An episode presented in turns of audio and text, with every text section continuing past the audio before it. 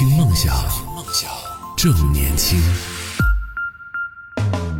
Hello，大家好，这里是动听二十四小时的听梦想 FM，我是叶子。今天和大家聊到的话题是神奇的大数据推荐。不知道大家有没有呃看到过一些短视频的段子，就是说，哎，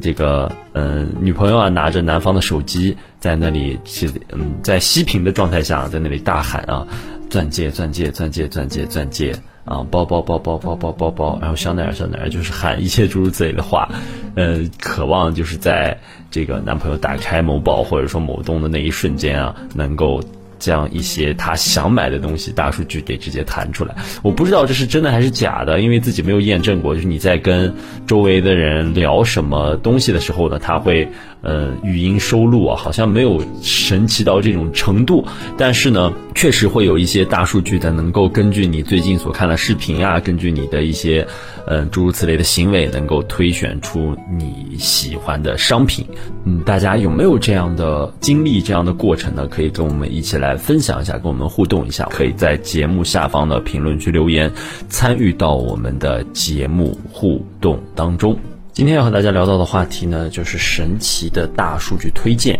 嗯，光把这几个字呀，简单的放在我们的台面上，大家可能会觉得有那么一点点的难懂和难以理解。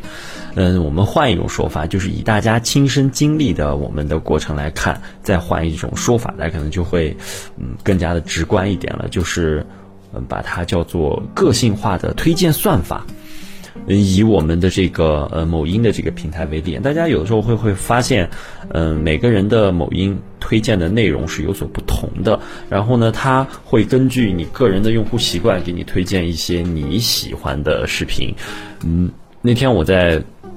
无意之间看我的那个同事在刷抖音的时候，嗯、当然是下班时间啊，在看到他刷抖音，我说，哎，怎么你的抖音就能刷到这些东西啊？他是一个喜欢足球或者说是喜欢足球运动的这样一个人呢。他的抖音里面每不超过十条就会有一到两条跟足球相关的内容，然后我的抖音我就刷不到啊，我会刷到篮球啊，还会刷到一些美食啊，诸如此类的一些东西，但是他的账号呢就刷不到这些美食等一些我喜欢的内容。嗯，那么从这一点你就其实就能感受到，其实它不是一个全随机的这样一个推荐。呃，也没有说是呃，之前有一个说法，在某音不太盛行的时候，有一个推荐是是某手这个平台，某手这个平台它会有一个上热门，这个热门是什么？就是在它的呃推荐页里会把你的视频出现，然后就会被认为是上了热门啊什么什么的，会有这种诸如此类的话术出现在某手平台的宣传当中。但是呢，嗯、我们现在比较火热的某音啊，它可能不是这种算法了，它。我觉得它好像是一种，它会分析我的完播率，也就是说，我看什么样的视频我能看全部，然后我会给什么样的视频点赞，我会分享什么样的视频等等等等的行为，然后它能够了解我的爱好、我观看的偏好等等一系列的嗯、个人信息来判断我喜欢的内容类型。嗯、说起来好像是为就是为了给你推荐啊，你更喜欢的内容能让你提高你的用户粘性，但是。你换一种思考的方式来说，是不是就是他在侵犯你的个人隐私呢？他能够读取到你账号当中的所有信息，这种行为就像前一段时间的，嗯，有一个谣言，我可以说是谣言啊，我们在这里说它是谣言，就是说有这个车有。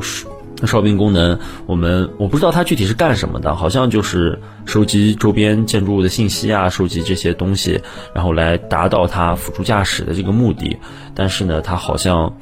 嗯有所没有那么单纯啊，也不说有所企图，这种话说的有点太过分了。但是我们把它看作一个谣言，不信谣不传谣啊，谣言从我这里停止了就好了。但是。这种行为能够提高抖音的某音的这个用户的粘性，也是能够帮助它能够继续存活在这个市场上。嗯、还有一种推荐方式也是我经历的，就是说，呃，用户推荐吧。我们都会说人以类聚，物以群分这件事情，某音呢也会将我们相似的用户规划到同一个群体当中，从而啊通过这个。呃推荐统一用户群体的所喜欢的视频来给你推荐。比如，呃，我们经常在某音上能开玩笑看到的就是你把这个呃男人的某音点开，OK，男人的某音上都有些什么？呃，一啊，奥德标，奥德标，然后野外生存，然后呃求生类节目，还有这个细细的长棍儿，哈哈。还有呃，挖掘机挖掘，这是开玩笑的话，但是从侧面也是反映了，就是其实某音它是有一个这个我们所谓的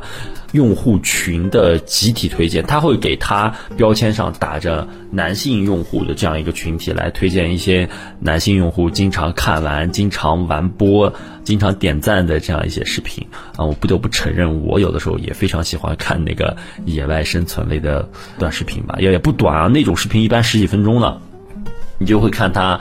嗯，到野外之后用工具啊搭建一个自己的屋子，然后在在在这个屋子里面生活、做饭，然后去打猎呀什么什么的，就很酷，啊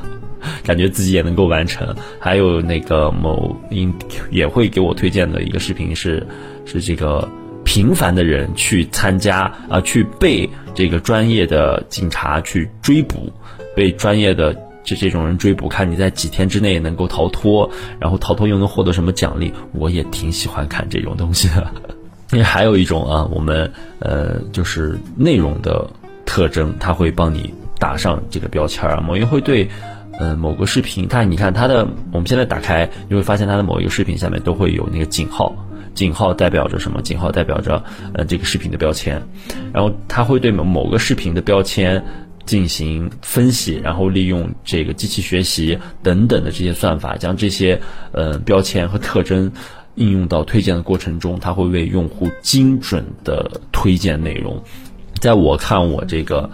女朋友的抖音的时候，我就根本看不到一些我喜欢的标签的内容。我哪怕就是我多点那嗯。你我多就是长按，它会出出现那个不感兴趣，然后他会问你不感兴趣的原因。哪怕我每一个我不喜欢的视频，我都按啊，我我不喜欢，我不感兴趣，然后准确的填写原因之后，还是要过很长很长一段的时间，那个所谓的这个用户习惯啊，这个内容特征，这个标签上的这个分析才会被他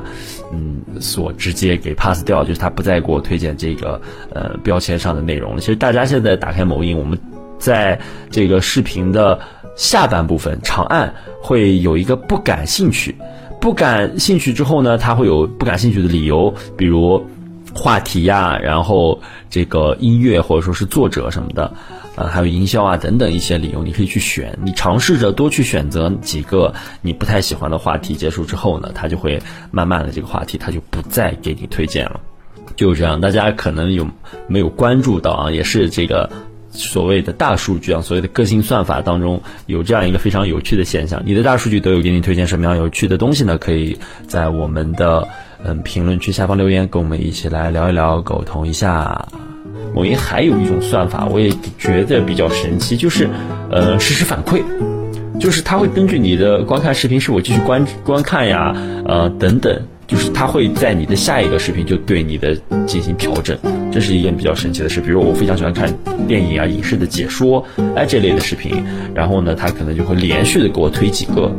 呃，在在我嗯第一个看的时间很长，第二个很长，第三个我慢慢时间变短，它就会慢慢的给我把这个呃电影解说这一类的视频帮我 pass 掉，来帮我不看了，真的很神奇。当然这只是呃。一种的某音的推荐方式还有很多很多很多，大数据也是让我们的一些行为习惯呀变得这个无所遁形了起来。当然，这都是推荐算法是各个大平台的核心技术和核心内容，以某音，然后以这种某宝为主啊，特别是。多多啊，还有某宝这种，你点开那样一个东西，你看上一会儿，然后你回到主页，关闭再打开，你会发现有很多你刚才看过的类似的东西。嗯，所以你可以去点开你同事啊，你的损友，去看看他某宝最近都在看什么。你甚至都不用点开足迹，你只需要点开主页，然后向下你看看他会给你推荐什么，你就知道啊，你的这个呃最近啊，你的损友都在看什么稀奇古怪的这个有趣的东西了。其实还有一个我个人比较喜欢、比较在意的这个大数据的神奇的推荐，就是吃播这件事情，我超级喜欢看，你知道吗？就是它总能在各种情况下啊，都能勾起我的食欲，我都非常非常喜欢看。包括我饿了、吃饱了，我也会去看。我看它也吃的很香。那最有意思的是，你会见证一个吃播类主播的成长，就是他会给你一开始就推很多很多呃刚建号的主播呀，这种有的没的的，然后你就去看，看了看了，你会发现，哇塞，他几百万了，他莫名其妙就有几百万的粉丝了。然后再一看，哎，他莫名其妙的上千万了啊，或者说四五百万了。哎，再过一天看看，他开始带货了。这就是嗯，我的大数据能给我推的内容。其实你们有机会啊，可以给大家展示一下我的抖音。说什么男性啊，男人，呃，翻几个就能碰到美女。你翻我的，你翻二十个，你都翻不到一个女人。啊，我的不是吃的，就就是喝的啊，要么是篮球，要么是运动，OK，要么是呃一些什么男人都喜欢看的一些东西呢。我在这里摸着我的心坎，我绝对没有那种东西。好吗？这就是来自大数据对我的认可。不知道你的大数据认可你的喜好吗？听，梦想正年轻。这里是听梦想 FM。